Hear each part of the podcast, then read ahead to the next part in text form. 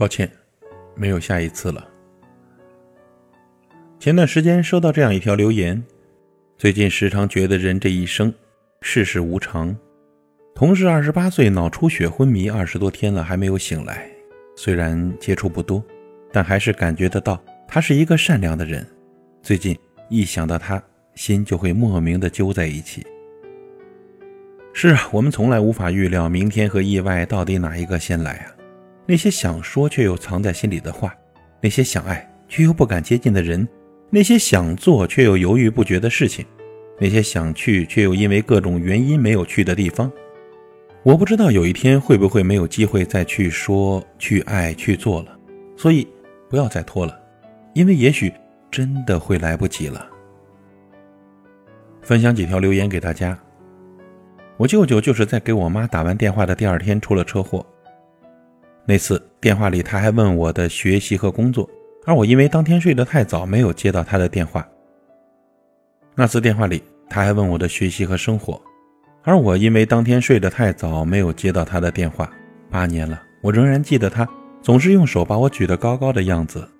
真的，我们永远不知道明天又有谁会离开你。男朋友又要出国了，心里慌慌的，躺在他身边，被他当孩子一样哄着睡觉的感觉真好。只是我时时刻刻都牵着他的手不敢放，因为害怕一松手他就不见了。宝宝，妈妈好想你啊！妈妈每天把对你的爱分给幼儿园的哥哥姐姐，你不会怪妈妈吧？妈妈希望你在那边的时候也像他们一样健康快乐的成长。看到上面这些留言的时候，我就在想啊，有多少人是和他们一样，在原本毫无征兆的瞬间就即将失去，或已经失去了自己挚爱的人了。我想起了自己，想起了与家人朋友做的很多约定，都因为五花八门的原因而一推再推。而我真的不知道，那些和我有过约定的人，是否还有足够的时间和机会等我去一一的兑现呢？你说等有空了就去看爷爷奶奶，给他们做顿饭。陪他们看会儿电视，你说等条件允许了，你要带爸爸妈妈去看看外面的世界，让在生活重担下的他们也能好好享受一回。你说等你下定决心，就去买那套心仪已久的衣服。可你什么时候才能有空呢？什么时候才能下定决心？又是什么时候，才算是真的做好准备带家人旅行呢？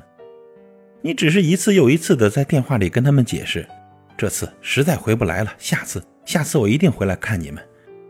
你只是一次又一次地跟自己说：“没关系，不急，还有机会的。”这几年因为在家的日子常常少得可怜，所以每次回家我都有一种特别的感触。邻居家那个以前一直生龙活虎的老爷爷，现在只能躺在床上，生活已经不能自理了。隔壁那个作为家里顶梁柱的大叔，因为突发心肌梗塞猝死，现在变成了墙上的一张黑白照片。橱窗里那件你喜欢的衣服卖完了，还可以等下一季的新品。可如果心爱的人再也不能回来，却将成为一辈子的遗憾了。我们永远也不知道，那些疼痛的你根本想不到的事情，会不会在下一刻突然降临到你的身上呢？在这日新月异的世界里，我们忙于向前跑、向上爬，却忘了惦记着自己的健康。用身体的亏损呢，去换取物质的利益。我们周旋在各色人中，手机通讯录里的人一大把，可你打心里认可的朋友，却仍旧只有为数不多的那几个而已。我们在爱的人面前小心翼翼，却忽略了自己是不是真的幸福。生命有时候真的特别短暂而又脆弱，死亡、病痛、分离，这个世界上的无数个地方，每天都在上演着那些我们不愿面对。却又不得不接受的残酷。我们很多人都是在尝到了教训之后，才开始懂得珍惜。可生命哪里容得了我们肆意的挥霍呢？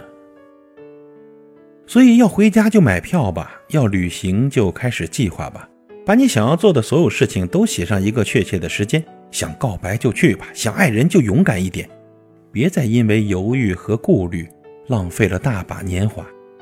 希望你能有时间和精力去陪伴你在乎的人，别等到失去才追悔莫及呀！因为这个世界上很多人很多事，都是经不起推迟和等待的。想做什么就去做，希望我们的选择都是对的。祝你好运，加油！